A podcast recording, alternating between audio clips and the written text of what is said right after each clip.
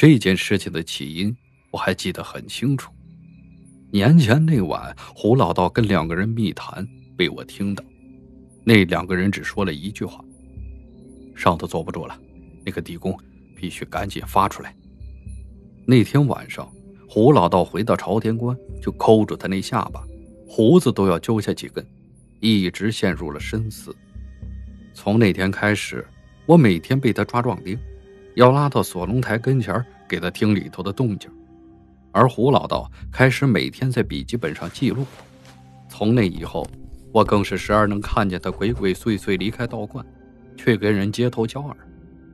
我一直很好奇，我师傅以前也没这么多麻烦事啊。要说他怎么突然跟变了个人似的，那就只有前段时间那事儿了。吴教授他们离开个把月之后，那天突然来了几个人，靠上胡老道。不由分说把他带走。随那几个人一起来的是我镇上的镇长，也是我的表姨夫。我一看胡老道被他们带走，便哭闹不止。我爸、我爷都搞不清楚状况，才听见我表姨夫说起：那姓胡的来村里好几十年了，你不知道他大名叫啥不？一问这话，我全家都愣住了。胡老道是六七年闹文化革命那会儿从秦岭山里跑出来的，村里人只知道他姓胡，至于他以前干啥的，还真没细问过。表姨夫一叹：“这人我打听了，听说那罪过呀，全抖出来，够枪毙个十回八回的，活不了了。”可谁能想到，就在两天之后，胡老道却风轻云淡的回来了。只是从那以后，我师傅常皱着眉头，才有了这些怪异的举动。尤其是他以前事事都不瞒着我，可现在什么事都不让我知道，一个人还偷偷在后头自言自语，跟犯了魔障似的。开年，我十岁，开春四月是耕种的季节，大伙忙着春耕种苗的时间。胡老道道观来了几个人。那头天晚上，胡老道嘱咐过我，说今天呢就不要去朝天观了，他不在。结果被我撞个正着。有两个神秘人，我原来见过，就是当初带胡老道离开的那两个。后来我还见过几次，三人似乎在后山上密谈过些什么。倒是另外一边坐了三个人，我从来没见过。怎么说呢？总是感觉怪怪的。为首一个人头发斑白，看起来得有七十好几了。一个穿着红色唐装的老爷子，打扮的也精神，总给人一种养尊处优姿态的感觉。他坐在那儿闭目养神，自成一股气势。胡老道静静陪在一旁。另一边坐着一个胖子，一旁放的设备我见过。上回电视台来录像那玩意儿，我印象深刻。是一个摄像机。现在要说这最后一个人了，他就站在一边，身体立得笔直，每一个转身、抬脚，给人的感觉，这人走路是不是用尺子量过的？那冷峻的面庞，给人一种饱经风雨、值得信赖的感觉。尤其是每次说话都跟服从命令似的，叫他说才说，不叫说就闭口不答。唐庄老头不说话。胡老道再问都不答。我从外头进来，大叫着胡老道，他很无奈的看着我，同时那几个人的目光也齐刷刷的落在我身上。被他们这么一盯，我总有种异样的感觉，却说不出来。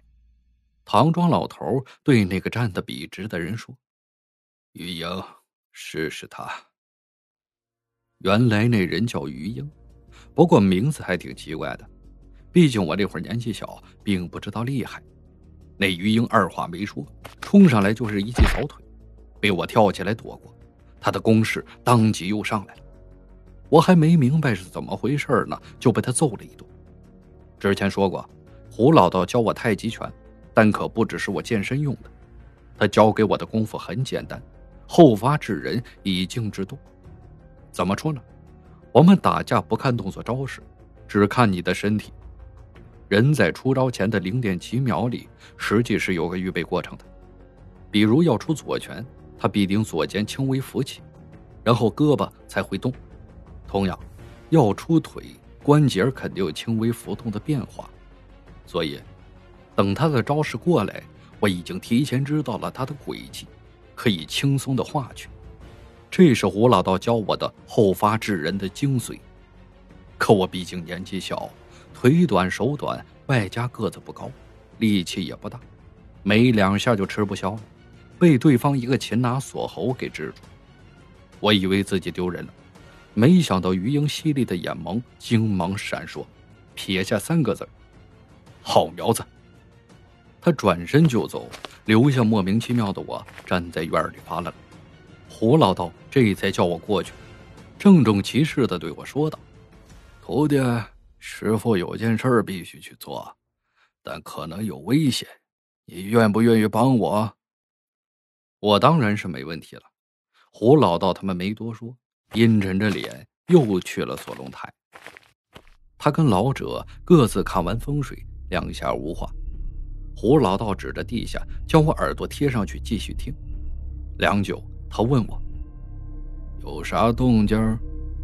我觉得自己刚才绝对听错了。又把耳朵贴住地，竖耳静心。渐渐的，地底下有一种轻微的锁链晃动声，然后我又听见那种熟悉的声音，但这次不只有呼吸声，还有咆哮声。怎么说呢？我感觉地宫里头到处都有呼吸声，就好像有数个正在熟睡中的人在集体打呼噜一样，而那咆哮声。模糊的紧，听不清楚，但锁链碰撞产生的清脆声响绝对不会有错。我把听到的所有事儿告诉胡老道，唐庄老头连忙激动的点头：“是了是了，一定没错。”胡老道紧抓着下巴嘱咐道：“还是小心为妙啊！安心吧，绝对没问题。”唐庄老头又说道。可胡老道这时反驳：“我感觉还是不妥。”唐庄老头终于在这时发作，他颇有怒意的质问道：“你一个山野道士，我是闻名的风水大家，咱们两个谁的话有分量？”此刻胡老道再不多说，我傻傻的看着他们，知道事情和锁龙台有关，但并没有多想，因为也多想不起来。当时并不明白他们两个人间这模糊的对话呀是个啥意思。回到道观之后，为这事儿，胡老道还和唐庄老者大吵了一架。当晚去我家找我爷喝酒，但中午那事儿啊，他一字未提，也不准我说，只是喝完酒开玩笑说借我用用，跟他晚上下趟山，时间就定在后天晚上。其实哪里是下山？就是到时候下墓，但我一个小孩子家是不可能让我也下去的。那我做什么呢？胡老道嘱咐的很清楚，从他们下墓开始算起，第二天夜间八点之后，我要在他们进墓的地方点上南斗灯阵，摆好买路钱，提上天师大印，在外头坐镇。胡老道怕的是什么？他怕自己一行人进去后出不来。但凡到了死期，或者是说人活到坎儿上遇到了险，要遭横死，城隍爷手下的搜魂二使便会抓走横死者之魂，防止他们怨气太深，在阳间捣乱。这两位阴差一去，抓了魂，他们可就真没还阳的可能性了。所以啊，第二天晚上我在外头坐镇，就是要把这阴差挡在外头，帮他们争取时间。也间接说明此事的危险。其实，在我心里，至少十岁以前，胡老道是属于那种啥都不怕的人。我本来以为这一回的事儿也是小菜一碟，可没想到被他们搞得真是悬而又悬。第二天，他们果然收拾了东西，甚至我看到胡老道用上了许多珍藏的道符，他们所带的法器甚至多到吓人。我目送他们离开，师傅临走前告诉我事情千万不能泄露，还有，为了以防万一，叫我拿上那张卖身契。我答应下来，这就更琢磨不透了，连卖身契都用上了。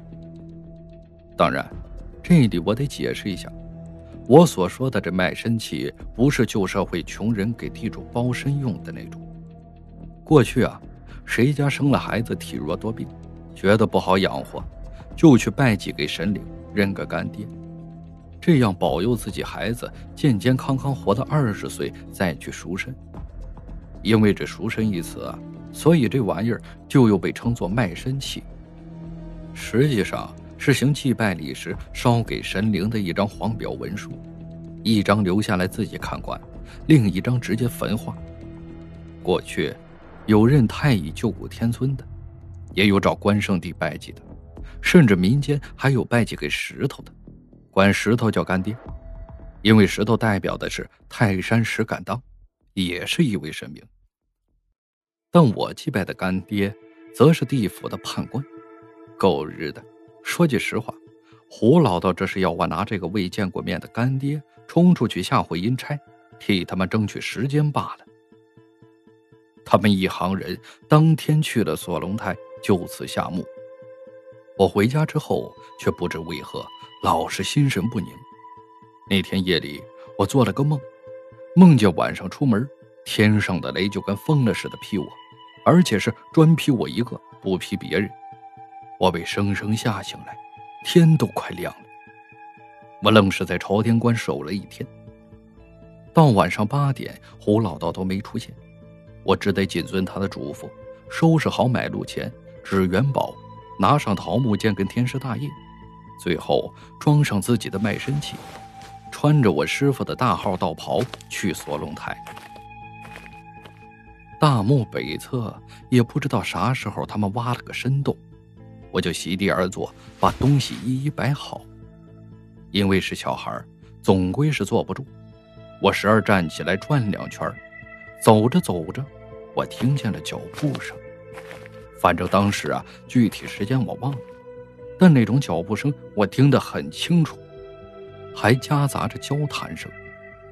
一个声音响起，说道：“眼看有香火享受了，老爷打发咱们出来办差，你说咱们兄弟点背不点背？”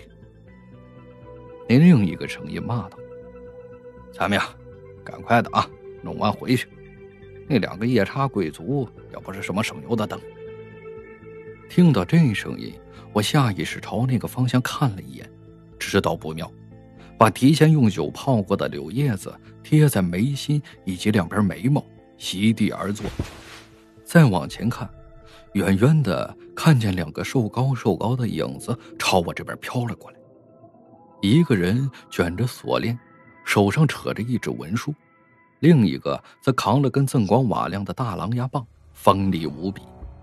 他们脚下生风，便到了我这边，但洞口的位置已经被我用符纸封死了。两个阴差一瞧，哪里还不知道，用手一指：“那小刀，速速闪开，不要挡了鬼老爷的大道，耽误了时辰。”